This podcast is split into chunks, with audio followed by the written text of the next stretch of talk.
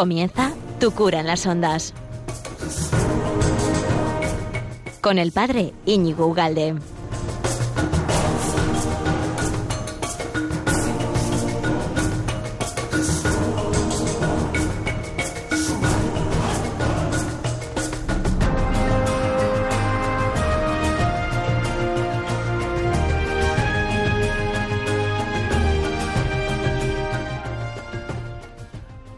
Queridísimo oyente de Radio María, ¿qué tal estamos? Estoy encantado de estar esta nueva semana contigo, disfrutando de este veranillo de no es de San Martín, es de Santágueda o yo que sé, o de San Blas toda la vez. Y estamos, bueno, pues supongo que estás dispuesto, ¿no? A estar unos 50 minutos, 55 minutos aquí hablando de, de todo un poquito, de estos tres temas, topics que hemos elegido para esta semana, que me parecen, bueno, son, son de rabiosa actualidad, absolutamente rabiosa. Y mm, bueno, no sé, como siempre, tres secciones, tres temas y luego al final, si Dios quiere, y no me extiendo y no me voy por los cerros de Úbeda otra vez, pues tendremos un ratito, ¿no? Para, para que hagas preguntas, etcétera, etcétera. Bueno, ya sabes que todo, gracias a Dios, gracias a la tecnología, si no puedes escuchar esto, luego te puedes sumergir en las ondas y en la web y en los internets y puedes escucharlo todo otra vez en la web de Radio María en Facebook, en Instagram, YouTube, Twitter y todo eso de este programa, ¿no? De tu cura en las ondas, que luego cuando llegue llega a internet se traduce por tu cura en la red y lo puedes reenviar y reescuchar y re, re, re, re, ¿no? Reestrato de varón, dice la canción. Bueno, pues comenzamos este, este programa de, de Radio María, en la cual está la primera sección que he elegido hoy, eh, para, este, para este programa de Tu cura en las ondas ha sido eh, motivado esta primera parte por, bueno, una que a mí me gusta muchísimo. A mí la música el cine me encanta, me apasiona, me vuelve, ¿no? Y ha habido un acontecimiento de hace un par de días que se llama la Super Bowl, que no sé si lo conoces, ¿no? La Super Bowl es como la final de, no, no es como, es la final del fútbol americano y que, claro, se mueve en unas cifras estratosféricas, gigantescas, inimaginables, ¿no? O sea, es un acontecimiento, eh, en fin, fabuloso, de, colosal, enorme, ¿no? Entonces, para que veas más o menos, eh, la media de televidentes, de espectadores del evento, está entre 120 y 170 personas. No, no, no, no. 120 o 170 millones de personas. Y con todo lo que significa eso de publicidad cara, carísima, etcétera, ¿no? Eh, se realiza este año en el estadio que tiene una más o menos una capacidad de 80.000 personas, incluso a veces más, ¿no? El de, el de este año, eh, 80.000, 80.000 personas. O sea, cabe en mi pueblo 20 veces o más, ¿no? Eh, sí, casi, casi. 20, pues 18 por ahí cabe. O sea, mi pueblo cabe ahí, nos sobra. El pueblo entero puede estar solo en el estadio de fútbol tomándonos una Coca-Cola y no nos encontraríamos el pueblo entero eh, mm, en el que yo estoy a gusto, para que veas el tamaño, las dimensiones, etcétera. Bueno, pues en la Super Bowl, eh, que es el gran evento, pues siempre, todos los años, eligen las grandes superestrellas ¿no? Eh, para cantar y para en el momento del bueno del intermedio o de la pausa o del descanso pues salen los grandes. Los grandes son los grandes no ha salido Michael Jackson por ejemplo que, también batió récords de, audiencia de ciento y pico millones de, de, gente yo creo que es el más visto de todos no y, ha salido por ejemplo este causó sensación. Te voy a poner porque no me resisto a, a ponértelo que es la voz. Esta es la voz. En fin, Dios nos hizo un favor trayéndonos esta mujer que canta el himno americano justo en, el descanso.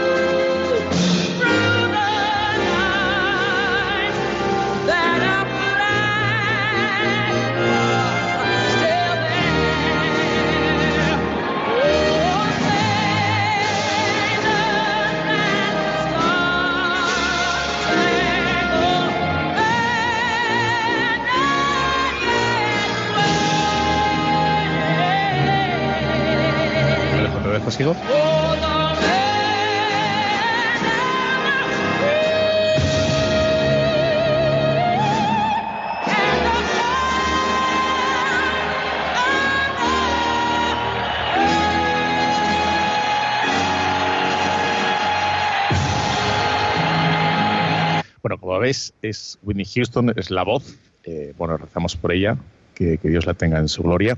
Y ha tenido un. Bueno, y tengo una. Mira, te voy a poner otra que esta fue también impresionante, nada, unos, unos instantes, porque, o sea, se manejan en unas dimensiones y un nivel de, show increíble. Entonces aquí está, por ejemplo, Bruno, Bruno Mars con unos niños y el, siempre las aperturas son apabullantes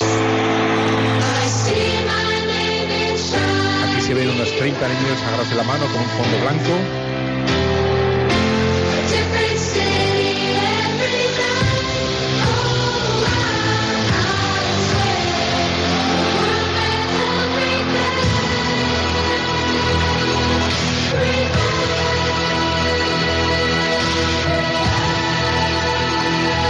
¿Tú sabes lo que es escuchar eso en vivo con 80.000 personas gritando, etcétera? Este es un pedazo show, ¿no? Increíble. Bueno, tenía alguno más puesto, no voy a poner, eh, aunque alguna por ahí puede cantarlo perfectamente. Bueno, pues lo que quiero decir que en el, intermedio de este año han salido dos super cantantes también que han vendido cientos de miles de miles de, discos, que han sido eh, Shakira y JLO, que es eh, Jennifer López, ¿no? Estas dos. Bueno, pues eh, es un show que, que se da en mitad de la tarde, de audiencia, ¿no? Para toda la familia. Y bueno, se supone que es un espectáculo abierto para todo el mundo. O sea, que no estás metiéndote en un tugurio ni en algo raro, enrarecido, que estás buscando algo extraño, etcétera, etcétera, ¿no? Bueno, la cuestión es que yo empecé a verlo y, lo tuve que dejar de ver porque dije esto, esto no, no, no, no, no ha lugar, no ha lugar pues porque, bueno, pues estas dos mujeres, que yo no las juego ni nada, pero claro, tienen un público muy concreto y, yo creo que, estaban fuera de lugar absolutamente el, tono del show, ¿no? Y con esto ya salto al tema, ¿no? Porque esto es lo que me ha motivado el elegir este tema, de, cómo el ambiente está como muy subido el, el tema o el listón ha bajado mucho y está todo con una carga sensual, sensualota exagerada. De tal manera que tan exagerada que, mm, la gente ya ha perdido decimos, la, el sentido de hasta dónde se puede llegar ya siquiera en un show público. En un show público. Digo porque bueno, yo no voy a decir que eso se puede hacer, como comprenderás, pero bueno, si lo quieres hacer, te metes en no sé dónde, cierras y el que quiera que vaya, ¿no? Pero claro, que se haga para, mm, para un público de ciento, aproximadamente, que se estima que te van a ver 100 millones o 150 millones de personas de, televisiones que se supone que va a haber niños, jóvenes, eh, adolescentes, niñas, etcétera, ahí que van a haber un modelo de mujer en el cual se, se utilizaban eh, estas cosas creo que se llaman barras americanas, no lo sé muy bien, ¿eh? ¿vale? Eh, bueno, que es el, ambiente de la prostitución, o sea, es así, te, cogen temas de eso directamente, de temas de, ese ambiente y te lo meten en, horario juvenil, horario de casa. Claro, hemos perdido, hemos perdido el, el oremos, hemos perdido el sentido del pudor, ¿no? del recato alguno que me, que me escuche a lo mejor eh, le da por, por ir a la parte, digamos, más radical, ¿no? Y dices, bueno, ¿qué? ¿Ahora tenemos que ir todos con burka? No, ni con burka, ni hacer de nuestras niñas, pues eso, que bailen en barras, ¿no? Y dices, no, pues hay un punto medio, el punto medio del saber estar, de la elegancia, del punto honor, que no significa ser un mojigato, ni ser un es saber, saber estar y, bueno, un show es un show y, bueno, supongo que en el show tienes que hacer cosas que no haces en la calle, pero no vas a hacer en el show cosas que no haces ni en tu casa, ¿no? En fin, digo yo.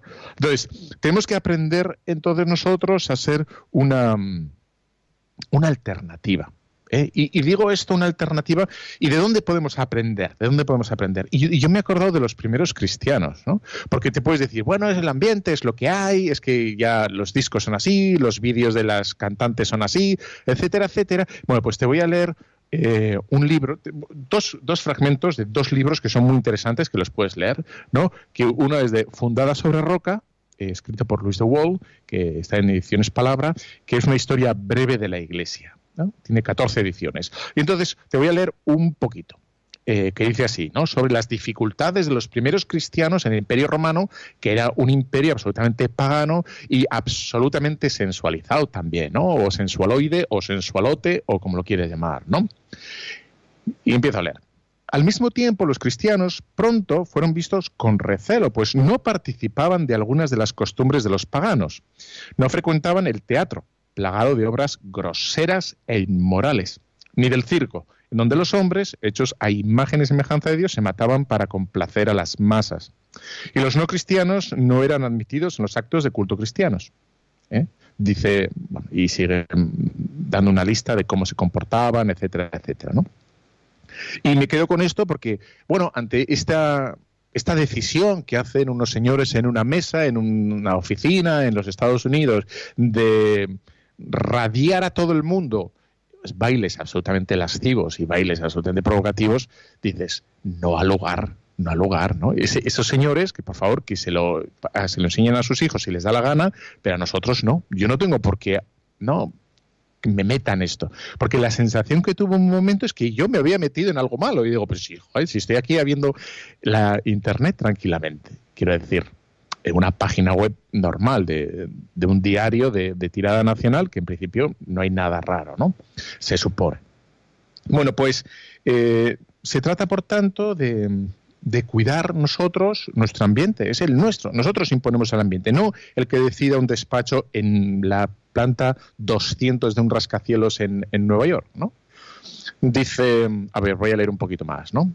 En la calle, el cristiano, estoy te, voy a leer otro libro, que es La vida cotidiana de los primeros cristianos, y de Adalbert Hamann, o Hamann, o Hamann, o Hamarás, no es Hamann. Bueno, en la calle, el cristiano, sea ciudadano romano o no, ha de descubrirse ante los templos y las estatuas, ¿Cómo no hacerlo sin despertar sospechas? ¿Cómo someterse a esto sin que parezca debilidad? Si, se trata de un cristiano comerciante y pide un préstamo de dinero, el pretor le exige un juramento en nombre de los dioses. ¿Puede? ¿Debe decir que no? Si es un escultor o un dorador, ¿cómo no sacar provecho el cristiano de su oficio o de su arte que es con lo que se gana la vida, fabricando ídolos o trabajando para el templo. Si se acepta un cargo público, es de rigor hacer un sacrificio.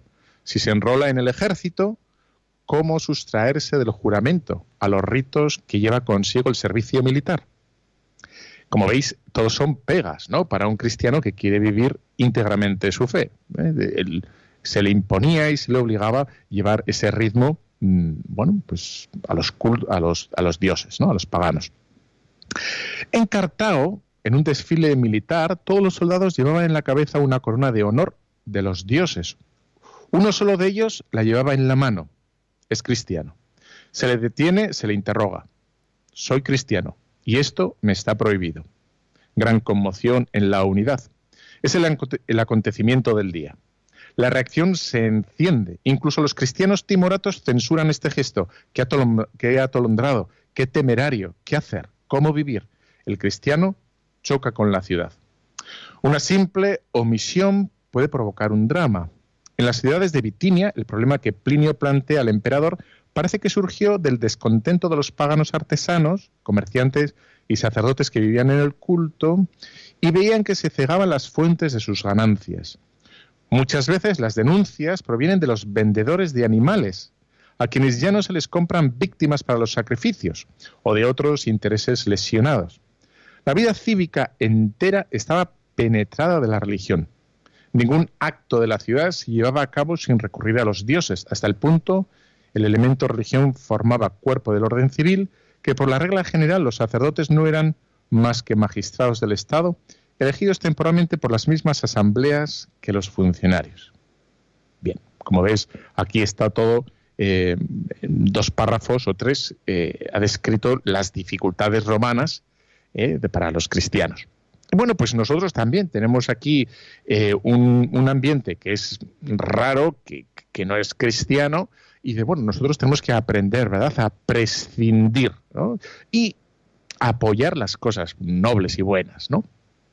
Cuando sale una película, que ahora están habiendo un montón de iniciativas de películas buenas, etcétera, bueno, pues, pues adelante, adelante. no, no tiene por qué ser quizá explícitamente cristianas, pero si son buenas, eh, estupendamente, ¿no? Pues adelante. Creo que el actor este mexicano, Eduardo Verástegui, eh, lo que hace son películas no netamente cristianas, pero sí de, ¿no? Con valores, ¿no? Que hablen de la familia, de, de la vida, etcétera. ¿no? Bueno, pues eso se apoya. Y luego es muy interesante para todos los que estéis metidos en las redes sociales, bueno, pues que se haga, se, se escucha nuestra queja, ¿no? Ahora ya sabes que con una arroba en Twitter eh, le llega la queja directamente. Por ejemplo, eh, una persona se quería, mm, quería quejarse de bueno, de una compañía que estaba maltratando, bueno, de los recaos que estaba enviando, ¿no? Eh, de, transporte.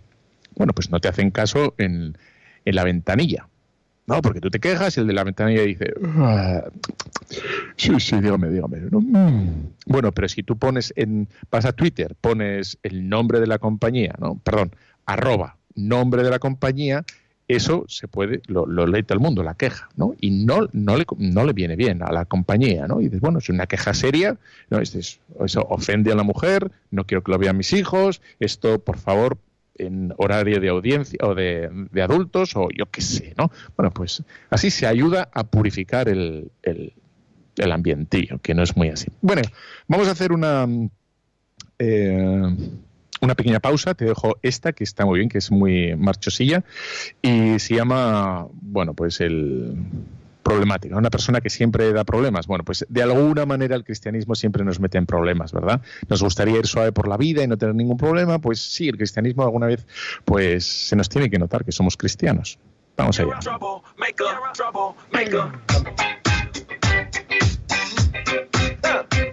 You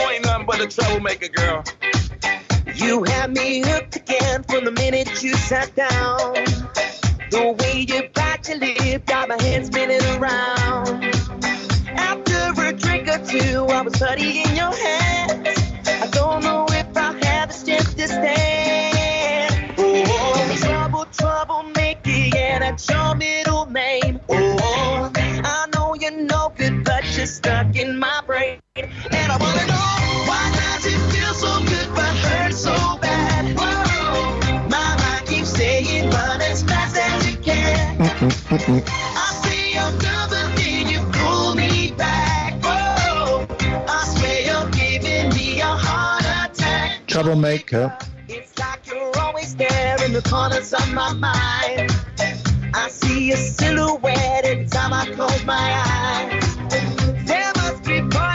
those fingertips of yours.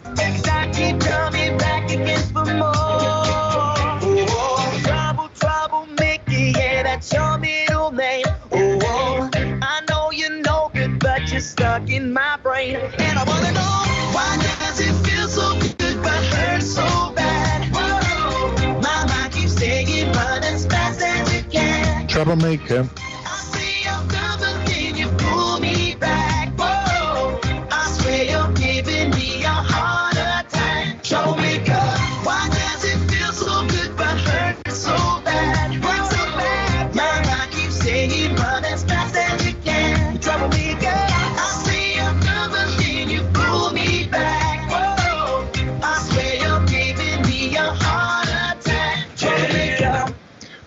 Maker, que como no tengas cuidado, es, Radio María. O sea, tú te pillas en el eh, cerca de Radio María y te coge por banda y te pide que seas voluntario, que les ayudes, que, que por favor y acabas haciéndolo y acabas encantado de la vida de ayudar a Radio María, te lían la cabeza, pero bendito sea Dios, necesitamos gente que se líe la cabeza, cosas buenas, cosas nobles, ¿no? No, no por, en fin, ya tenemos gente suficiente que está, se lía con cosas malas, pues, pues si te piden echar un capote en Radio María voluntario para pues, pues bendito sea Dios, claro que sí, necesitamos voluntarios. Bueno, pues estamos aquí en Radio María, como has visto, Troublemaker, eh, en Tu cura en las ondas, este programa quincenal que estamos encantados de estar, ¿verdad? Y que lo anunciamos luego en las redes y estamos tan, tan a gusto como el, otro. Estamos tan autito. Bueno, pues en las secciones que he elegido, acabamos de ver una que es sobre, digamos, el entretenimiento ecosostenible, un, un entretenimiento ético soportable, un entretenimiento humano sostenible. ¿Eh? Necesitamos un entretenimiento sano, un entretenimiento jovial, un entretenimiento para toda la familia, un entretenimiento que, no vulnere no la dignidad de nadie, absolutamente, ¿no? Y que sea, y que sea fin, ingenioso, que sea bueno, audaz y, que sea visual, y, pero que no sea procazo, ¿no? En fin. Y en la segunda parte de este, de este programa, en la segunda sección, He elegido el celibato, el celibato, el celibato apostólico, el celibato sacerdotal, el celibato, el celibato que está siempre en boca de todos y está todo tan, tan dicho, tan refrescado, tan recordado, tan, en fin, ¿no? Y, me parece muy interesante, ¿no? Que quizá ahora con, bueno, con eh, las últimas reuniones que ha habido, el sínodo, hay mucha gente que dice que, pero está ya dicho, está, bueno, y eso es lo que, lo que quiero hablar, ¿no? Y voy a leer un montón de documentos para que veas que está todo dicho, redicho y más que dicho, ¿no? Bueno, pues ya está. ¿Qué, sería el celibato, no? Eh, sería sin más un, mero funcionariado, ¿eh? litúrgico es algo así como los de correos, que están ahí dando la estampa, plop, plop, y va donde? Para Murcia, venga, Murcia, tal, Murcia con amor, ¿eh? Apartado de correo, no sé el apartado de correos de Murcia, bueno, pues ya está, entonces el otro le va al hombre, pum, pin, te lo soy, y ya está. No, ¿qué quiere? Una misa, ¿dónde? ¿Cuándo? Aquí a las 12, vale. Eh, quiero que lea esta poesía, vale, bien, ¿no? Eh, ¿Quién cierra la iglesia? El, cura tiene que cerrar, bueno, pues que cierre, tal, oye, te hay goteras, venga, que cierre el, que el cura, que paso está, ¿no? Bueno, pues no es eso el sacerdote, en absoluto, no Nada, nada en absoluto. Em, hay una anécdota que me, marcó y que dije que mal estamos. Cuando aquí en Navarra, supongo que habrá sido Javier, si no, enseguida son las Javiradas, 20 para Navarra. ¿eh? Haremos las Javiradas en breve, en marzo. Em, bueno, pues las oblatas de Cristo sacerdote, que bueno, que ya han dejado, ¿no? la esplanada de, Javier, pero estas mujeres se dedicaban a rezar exclusivamente, solo rezaban, solo rezaban, ¿no? Y rezaban por los sacerdotes. Además, hay otros que se dedican a rezar por otras cosas. Bueno, estas rezaban. Bueno, pero fue ahí donde efectivamente me ocurrió esta anécdota, que fue que se me acercaron unos señores y porque iba de cura vestido, bla, bla, bla, y bueno, y derivó en el convento y entonces vinieron a decir algo así como, claro, lo, de los sacerdotes todavía lo entiendo, como diciendo, bueno, porque están en medio de la calle, suben, bajan, eh, hacen misas, reparan templos y yo qué sé, ¿no? Y visitan enfermos o están en la cárcel, los que le toque, o en los hospitales, que no, no nos quieren ya mucho más, pero bueno. En fin, como que había una dimensión pública, una dimensión práctica del sacerdocio. Pero claro, lo de las monjas estas, las oblatas de Cristo sacerdote, ¿eh? mm, no lo entendían. Pues dices, ¿cómo? Lo, mejor es que hicieran algo, ¿no? Entonces, claro, se supone que estos, estos señores eran bautizados y no entendían esa dimensión espiritual, esa dimensión oblativa, oferente, de entrega de estas mujeres y, y quizá este es el error caso error de esta sociedad en la que estamos, que todo tiene que ser transformado, todo tiene que ser operativo, todo tiene que ser em, acción. Acción en el sentido material de la palabra, ¿no? De mover una caja, de subir una escalera, de cerrar una ventana, de decir una poesía. Pero la capacidad de entender una entrega ¿eh?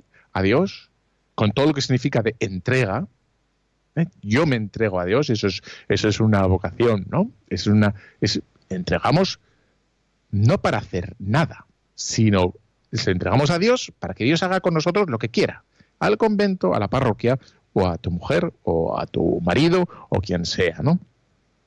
Entonces, cuando la gente explica el celibato como exclusivamente un modo de estar más disponible, que es verdad, pero solo explica el celibato de esta dimensión de disponibilidad, ¿eh?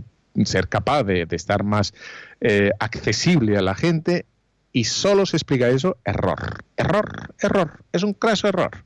¿eh? ¿Por qué? Porque no es eso.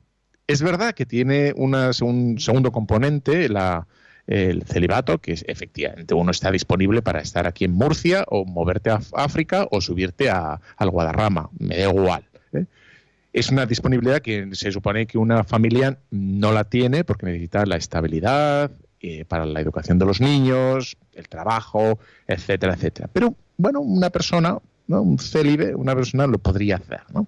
Bueno, aún así, aún así, ¿eh?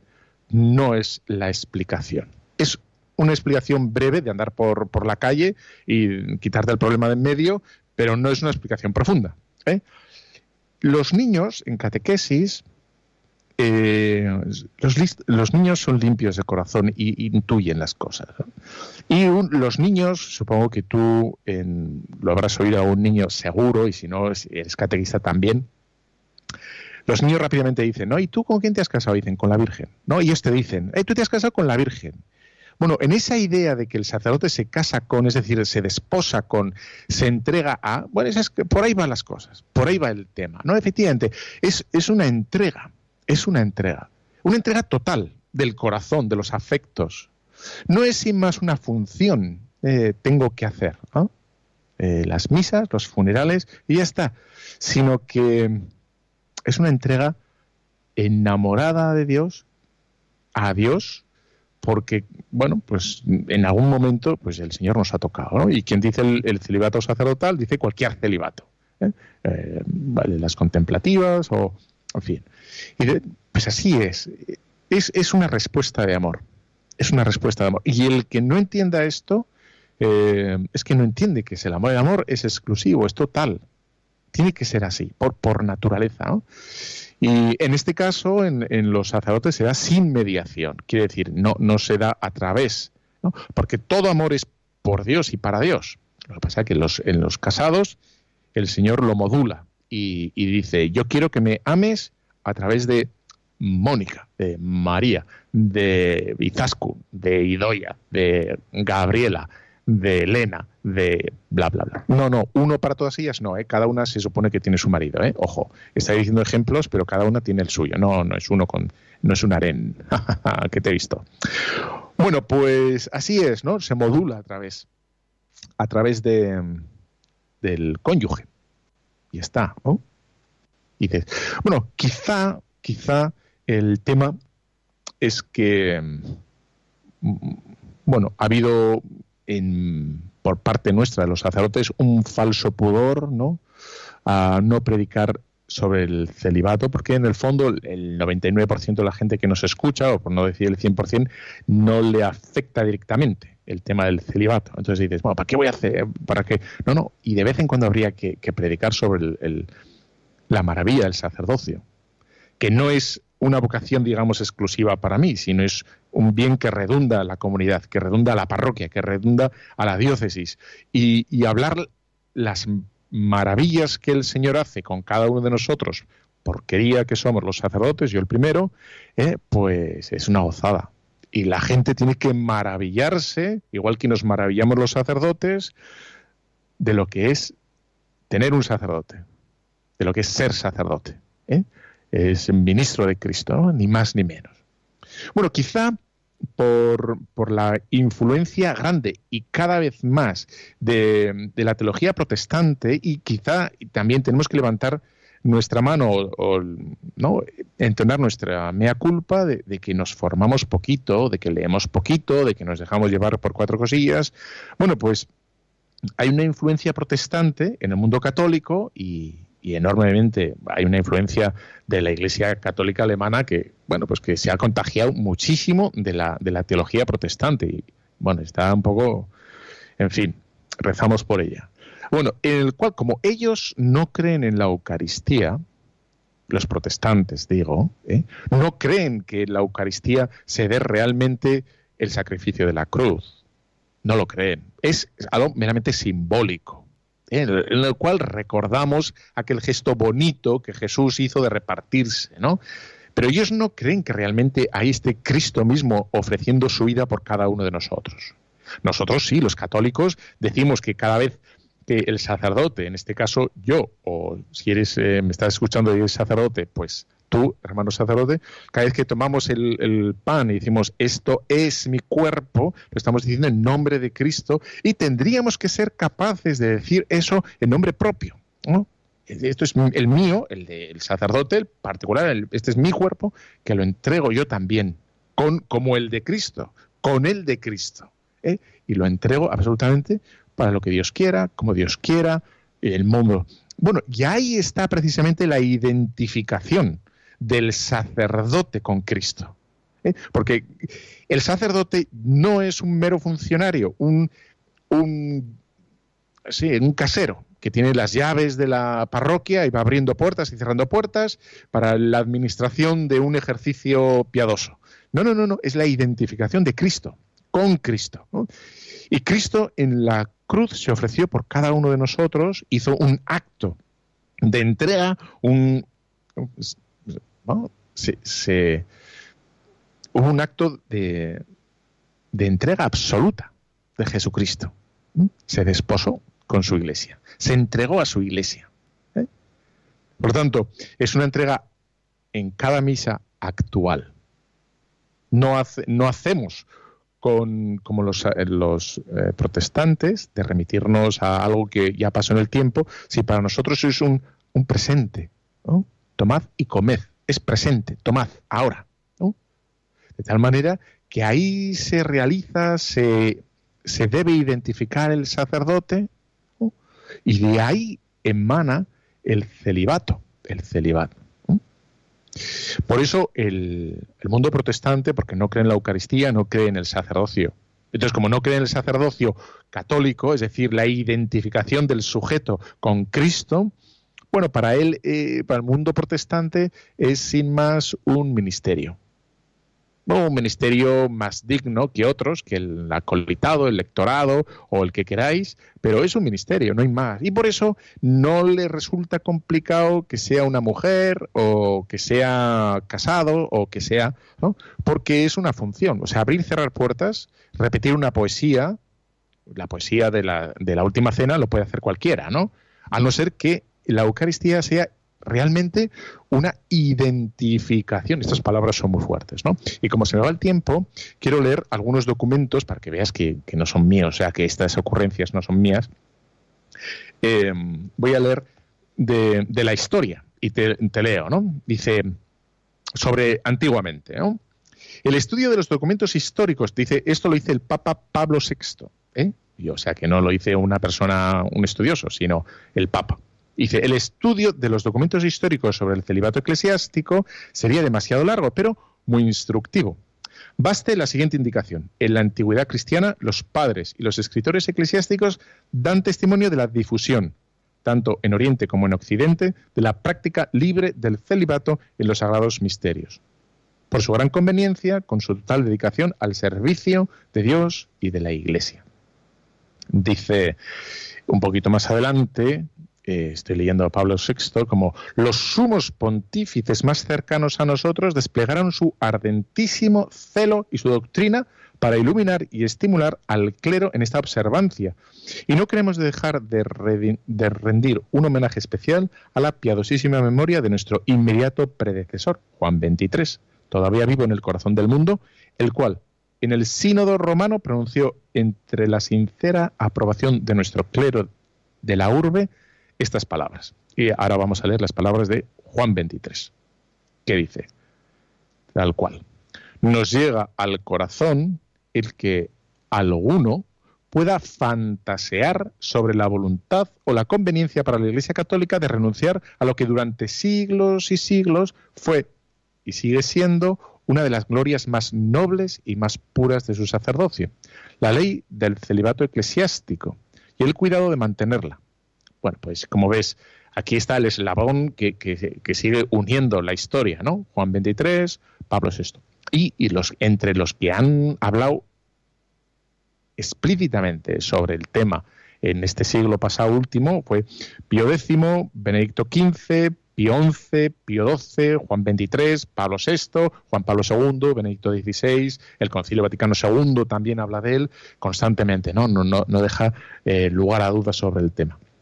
No quiero dejar de leer, eh, bueno, sobre este tema, eh, a ver, espera, porque a ver si me voy a dejar yo algo todavía. con todo lo que he preparado y he leído aquí para leerte a ti, y ahora ya con los nervios se me salta aquí en los libros y las citas. Pues no quiero.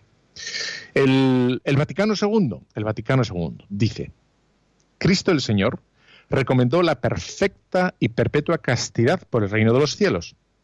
No pocos cristianos, a lo largo de los siglos, incluso de nuestro tiempo, la han acogido gustosos y la han practicado de una manera digna de elogio. La Iglesia la ha apreciado siempre muchísimo, de manera especial para la vida sacerdotal. Ella, en efecto, es signo y al mismo tiempo estímulo de la caridad pastoral y fuente privilegiada de fecundidad espiritual en el mundo. Ciertamente no la exige la naturaleza misma del sacerdocio. ¿eh? Aquí, aquí hay una advertencia o un recordatorio, como lo demuestra la práctica de la Iglesia primitiva ¿eh? y la tradición en las iglesias orientales, las cuales hay sacerdotes casados y en la Iglesia Católica hubo al comienzo algunos ¿eh? sacerdotes casados. En estas, en las eh, iglesias orientales, aquellos que por don de la gracia, con todos los obispos, eligen el celibato, hay también presbíteros casados muy valiosos. Y ahora sigue el Vaticano. Segundo. Ahora bien, al recomendar el celibato eclesiástico, este sacrosanto sínodo de ninguna manera se propone cambiar esta disciplina que está legítimamente en vigor. Simplemente con todo amor exhorta a todos los casados que recibieron el presbiterado a que, perseverando en su sana vocación, continúen dedicado total y generosamente su vida al rebaño de los confiados. Está hablando de las orientales, ¿no? Y ahora vuelve a hablar del celibato el Vaticano II. El celibato, sin embargo, está en gran armonía con el sacerdocio. En efecto, la misión del sacerdote está totalmente dedicada al servicio de la, de la, humanidad de Cristo, vencedor de la muerte. Hace surgir en el mundo por medio del Espíritu y tiene su origen no de la sangre, ni de la voluntad de la carne, ni de la voluntad del varón, sino de Dios. ¿No? Bueno, y efectivamente has leído, hemos leído, ¿no? Cómo el Vaticano II nos dice que al principio eh, había eh, excepciones ¿eh? en la Iglesia. Pues sí, sí que había, ¿no? Y había casos especiales, a ver, había casos especiales al comienzo, pero que la Iglesia vio tan positivo y como voluntariamente al comienzo la gente abrazaba el celibato, que al final lo sancionó como algo propio del sacerdocio, ¿no? Eh, porque salía de forma espontánea y natural de los candidatos al sacerdocio. Y de forma muy minoritaria se casaban muy. Al final ya dijo, bueno, lo más adecuado porque es el sacerdocio, lo que acabo de decir al principio, pues ya está. Dice mm, también Pablo VI que como algunos piensan, ¿no? Que si bueno, se clausurara o se terminara con esta ley del celibato, vendrían más vocaciones, ¿no? Y el Papa eh, como que bueno, rebate esta idea, ¿no? dice, no, no, no tiene nada que ver, ¿no? Dice, nuestro Señor Jesucristo, estoy hablando de Pablo VI, no vaciló en confiar a un puñado de hombres que cualquiera hubiera juzgado insuficientes por número y calidad la misión formidable de la evangelización. Y a este pequeño rebaño le advirtió que no se desalentase, porque con él y por él, gracias a su constante asistencia, conseguirían la victoria sobre el mundo dices, bueno, pues ya está. ¿no? es una cuestión numérica, estratégica, sino es una cuestión de entender cuál es el misterio, la maravilla del sacerdocio. ¿no? Bueno, iba a leer una oración de, de Benedicto XVI sobre, bueno, María como madre de los sacerdotes y como me queda poco para el siguiente tema, pues no voy a decir, pero, pero sí hace no, no lo voy a leer porque no me da tiempo. Venga, pues hacemos una, nueva pausa. Eh, a ver qué te voy a poner ahora. Ahora te voy a poner, sí, un poco de Hakuna, que está muy bien, el deseo. Esto es, esto es lo que deseamos, o lo que tendríamos a lo que tendemos, ¿no? el corazón de Cristo. Eh, sí, tenemos que Los afectos de Cristo para nosotros. Vamos allá.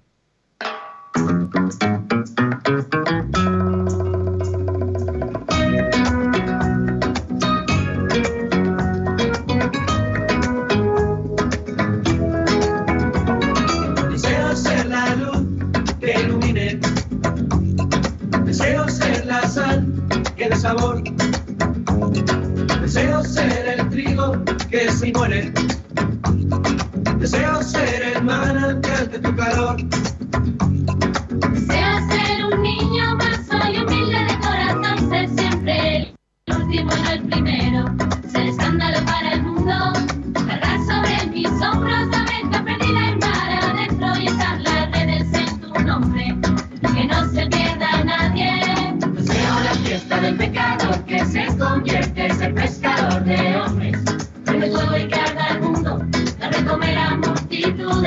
Deseo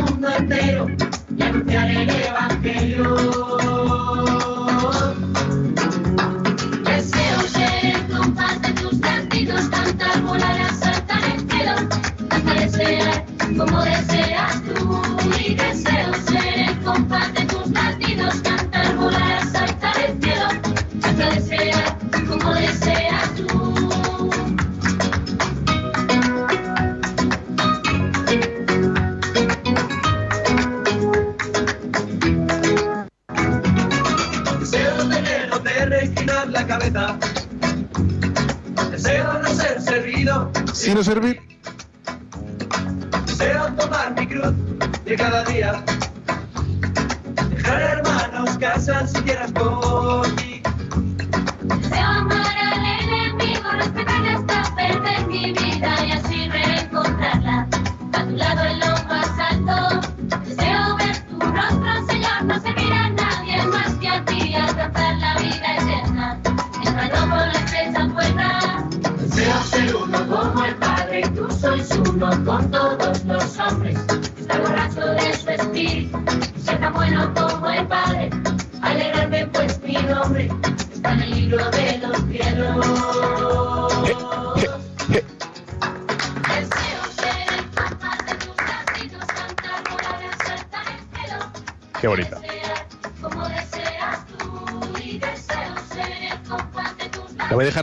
Porque es que me gusta el final.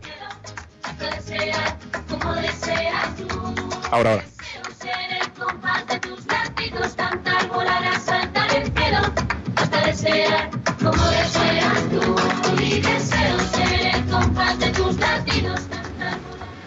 Aquí te dejo esta canción que se llama Deseo de Hakuna, que me, me gusta mucho, es muy alegre y sí, que para tristezas ya tenemos suficientes, ¿no?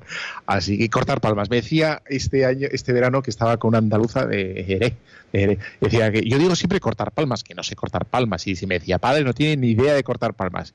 Y no aprendí, no aprendí cortar palmas. Y que era muy simpático. No, y no se llama cortar palmas, no sé cómo es el tema. Es, es contrapalmear, por ejemplo. No, me lo acabo de inventar, no tengo ni idea. Bueno, pues estamos aquí. Radio María, tu cura en las ondas, que ya sabes que luego todo esto queda volcado en internet y es tu cura en la red. Y lo puedes encontrar en la web de Radio María.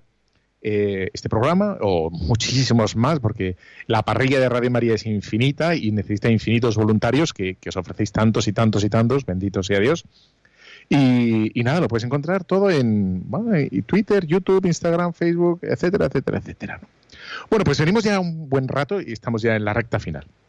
Y quería hablar de, bueno, es que ha salido la noticia hace nada eh, sobre, sobre Holanda, nuestro Holanda. Cuando nos dicen, yo digo a los políticos eso, no, porque Centro Europa, Centro Europa, Centro Europa. Mira, Centro Europa, Centro Europa, pues tendrá muchas cosas buenas, pero hay otras que se las quede Centro Europa. ¿eh? Por ejemplo, no tienen ni la morcilla ni los pinchos de chistorra, de chistorra. Por lo tanto, no quiero parecerme a Centro Europa. Pues ya está.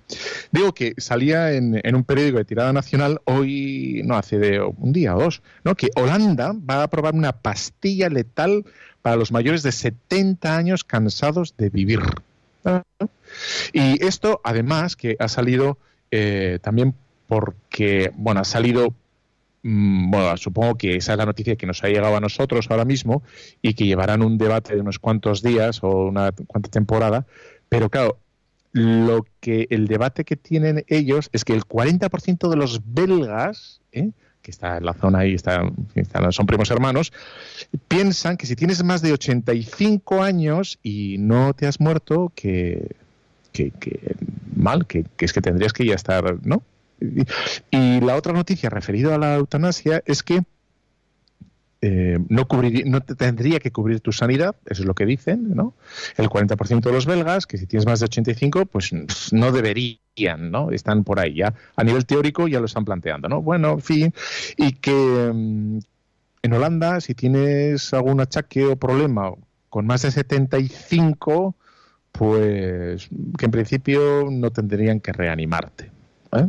Bueno, ahí está. Entonces, como ven, como veis, el problema es, acuciante, está, está allá. Y, algún descerebrado va a venir desde allá, de Centro Europa, diciendo que tiene buenas noticias, modernas. No, modernas no. O sea, este ya, Platón hablaba de, que tendrían que dejar morir a los ancianos, porque eran inútiles. Claro, Platón era buen tío, pero no era cristiano, no estaba bautizado y no entendía que todos valemos exactamente lo mismo, absolutamente lo mismo. Seas Platón y puedas escribirte, eh, en fin, todas las obras que te la gana, o seas un pobre ignorante e iletrado. Da exactamente la misma dignidad, ¿no? Que eso es lo que ha venido a hacer el cristianismo, decir una la, la más absoluta y radical democracia de todas, que todos somos iguales. Ni el rey ni el lacayo, ¿eh? ni el hombre ni la mujer son distintos, ¿no? Ni el esclavo ni el señor, todos. Ni el niño ni el poderoso, el emperador.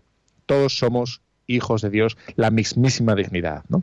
Y esta, mm, este país, Holanda, que viene, eh, bueno, en, una cascada de atrocidades y de locura y que nadie, nadie ha exclamado, ni, se ha, ni ha llevado las manos a, la cabeza, y nosotros sí, diciendo, eso es una locura, por favor, parad, estáis como una cabra, ¿no? Y tenemos que levantar la voz, no porque estemos enfadados, sino porque es una locura que efectivamente eh, entre, entre los enfermos crónicos incurables eh, se acepta la eutanasia. ¿eh? Crónicos incurables. O, más adelante, incluso en el 2004, tienen mm, permiso para aplicar la eutanasia a niños niños menores de 12 años. O sea, es y, todo es de lo, vamos, racional, eh, todo es democrático y todo es una dignidad abrumadora, ¿no? Pero es de una frialdad y de una crueldad y siniestro, absolutamente, siniestro. Y, y, ahora ha salido este último paso, que es la píldora a voluntad, ¿no? que supongo, supongo que tendrías que tomarla en un sitio adecuado, porque luego a ver quién hace con, ¿no? con los desechos ¿no? que hacen contigo. De una... es absolutamente siniestro, ¿no? Hay una anécdota bastante triste, y no voy a contar nada más triste, ¿eh? Pero dicen de, claro, un médico le llega a una monja, una monja, una buena monja, creyente, católica, bautizada, que cree en la Santísima Trinidad, en el misterio de Cristo, en que la vida es digna, aunque estés agonizando, y, ofreces los sufrimientos y te, ¿no? te identificas con Cristo en la cruz y sabes que, la, que los sufrimientos sean físicos o morales son válidos y, bueno, pues, pues cooperan con la redención del mundo. Y, y, esto es una maravilla, por lo tanto, cualquier tipo de molestia, dolor grave o leve o dificultad, pues, pues nos acerca a Cristo, ¿no? No, no, es, no es estúpida. Bueno, pues este buen médico dijo, a ah, esta monja tiene prejuicios de credo, por lo tanto, y le practicó la eutanasia involuntariamente. Dice, no, no, esta tiene prejuicios y está, esta monja está ira y sus, sus creencias eh, le impiden pedirme a mí la eutanasia. Pero yo, que soy más listo que ella, me voy a poner por encima de ella y le voy a practicar la eutanasia, ¿no? Porque yo sí sé lo que ella quiere. Bueno, pues a eso está, ¿no? Por lo tanto, de ese, ese tipo de avance y de promoción del hombre no queremos saber nada, ¿no? Por favor, lejos de nosotros, que se queden allá, ¿no? y, que nosotros, que no se nos contagie esa, esa estupidez. ¿no? Bueno, te voy a dejar un momentito el testimonio de un médico que tiene experiencia de estas cosas y, lo que dice con, bueno, con enfermos que realmente sí que practican, piden ¿no? Algún, la eutanasia, está en unas situaciones y bueno, te voy a dejar el, el testimonio del médico, a ver qué dice. Muchos pacientes pueden pedir acabar con su vida en la fase de depresión y esa fase de depresión el médico la tiene que constatar, porque sería muy fácil que cuando el paciente, en virtud del famoso principio de autonomía, pidiera la muerte y estuviera registrada la eutanasia, lo que habría que curar es la depresión, porque si se le diera una sustancia para acabar con su vida, habríamos hecho una acción irreversible ante una situación que deberíamos haber curado.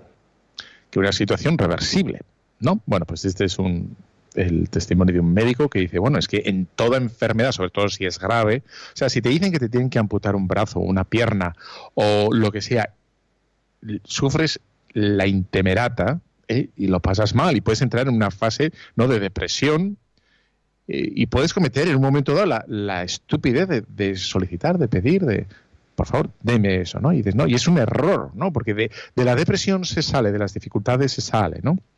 Dice la Asociación Médica Mundial, ¿eh? que no, aquí no hay ningún cura que yo sepa, bueno, a lo mejor sí, pero bueno, eh, la Asociación Médica Mundial dice, la eutanasia, es decir, el acto deliberado de dar fin a la vida de un paciente, sea por principio, requerimiento o a petición de la familia, es contrario a la ética.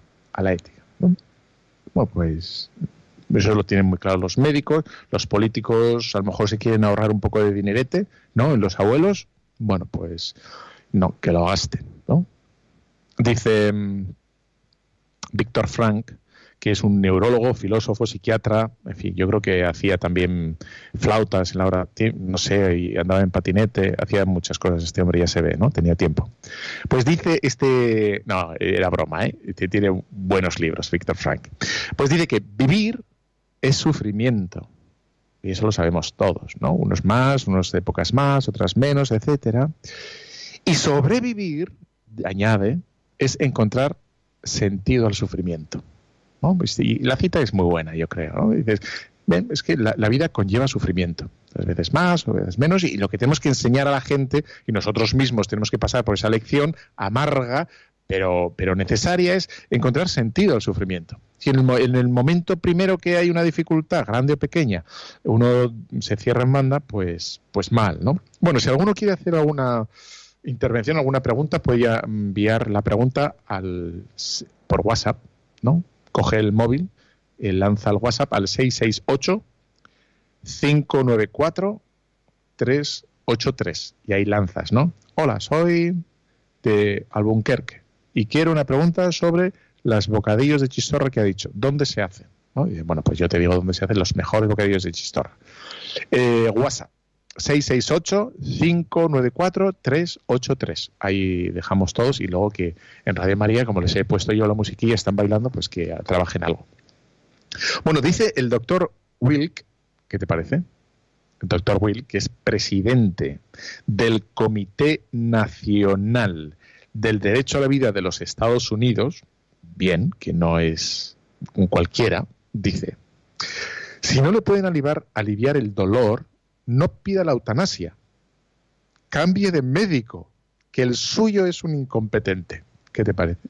Bueno, esto a raíz de que el dolor, o sea, el nivel de control del dolor ahora mismo es altísimo.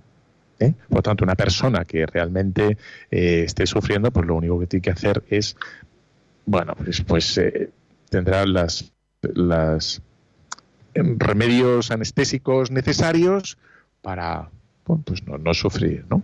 Es verdad que algunas situaciones son duras y no vamos a negarlo, pero bueno, aquí está. Claro, la, eh, la, alternativa, ¿cuál es?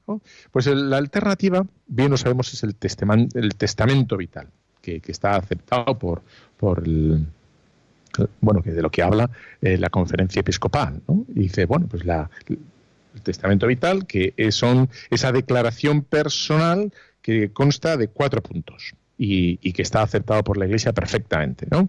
Y uno, que no se prolongue abusiva e irracionalmente el proceso de la muerte. ¿eh? Por el mero hecho de que uno esté muriendo, uno no, no le alarguen innecesariamente eh, la vida a costa de cualquier, de lo que sea. Dice, pues no. Por lo tanto, eso es legítimo, que no se alargue innecesariamente. Dice, bueno, es, un, es natural morirse, por lo tanto, cuando llegue, aceptarlo, ¿no? Efectivamente habrá que poner remedio, pero no cualquier remedio, ¿no? No uno, digamos, cruento. Que no se empleen, si no existen esperanzas de éxito, los llamados medios desproporcionados o extraordinarios. Eso es algo que también acepta la Iglesia y que está dentro de este testamento vital. Este es otra de las segundos, ¿no? Eh, bueno, aspecto del testamento vital. Tercero, que en ningún caso se autorice la eutanasia activa, es decir, porque hay pasiva, ¿no? Sería no darle algo, no curarle con algo, porque no se sabe muy bien esa medicina que va a pasar, ¿no? Pero la activa es darle algo para que se muera, ¿no? Darle veneno, darle, en fin, lo que sea. Eh, bien, ponerle los chunguitos, eh, siete horas. No, es chunguitos, era lo primero que me salido. Que en caso de enfermedad terminal, el médico aplique el tratamiento adecuado para paliar los sufrimientos. O sea que si hay un tratamiento adecuado, suficiente, ¿vale? Dices, se aplica lo necesario, ni más ni menos. Eso es lo que viene a hablar el, testamento vital, ¿no? que intenta hacer como una reacción, un movimiento de defensa de la vida, del ocaso de la vida, eh, pero correctamente, ¿no? efectivamente pues hay aspectos de la medicina que, son un abuso, es el encarnizamiento, y luego a veces por miedo, pues a lo mejor uno no quiere ningún tipo de tratamiento y dices, bueno, pues ni una cosa ni otra. Se intenta curar ¿eh? sin, abusar del, paciente ni de la medicina. Y luego, sobre todo, dice, bueno, tengo aquí otro y ya estamos terminando, como dice el, a ver, la conferencia episcopal, nos dice, todo el mundo reconoce la forma inhumana de morir hoy, sobre todo en los grandes hospitales, con cuidados médicos, pero en soledad, sin el apoyo del calor humano y sobrenatural con que pueden y deben ser rodeados todos los enfermos. Y es verdad, esto es un aspecto que los médicos tienen que volver a darle una vuelta, los hospitales, y bueno, quizá el mejor sitio donde se puede morir en una situación normal, ¿eh? digo, habrá circunstancias para todo morir en casa, ¿no? Con tus seres queridos, eh, que la gente entra, sale, te visita, ir al hospital es un engorro, es complicado y bueno, sí puede ser, ¿no? Rodeado de cariño, rodeado de cariño.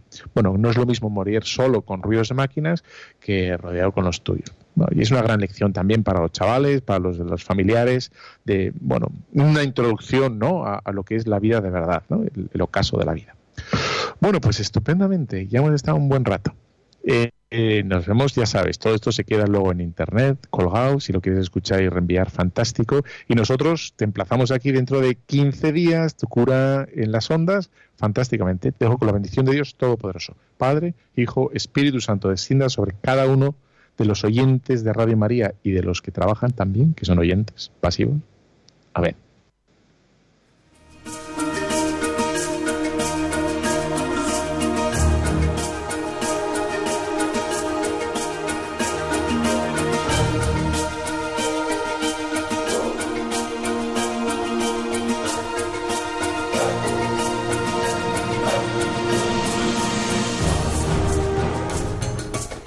Han escuchado Tu cura en las ondas con el padre Íñigo Ugalde.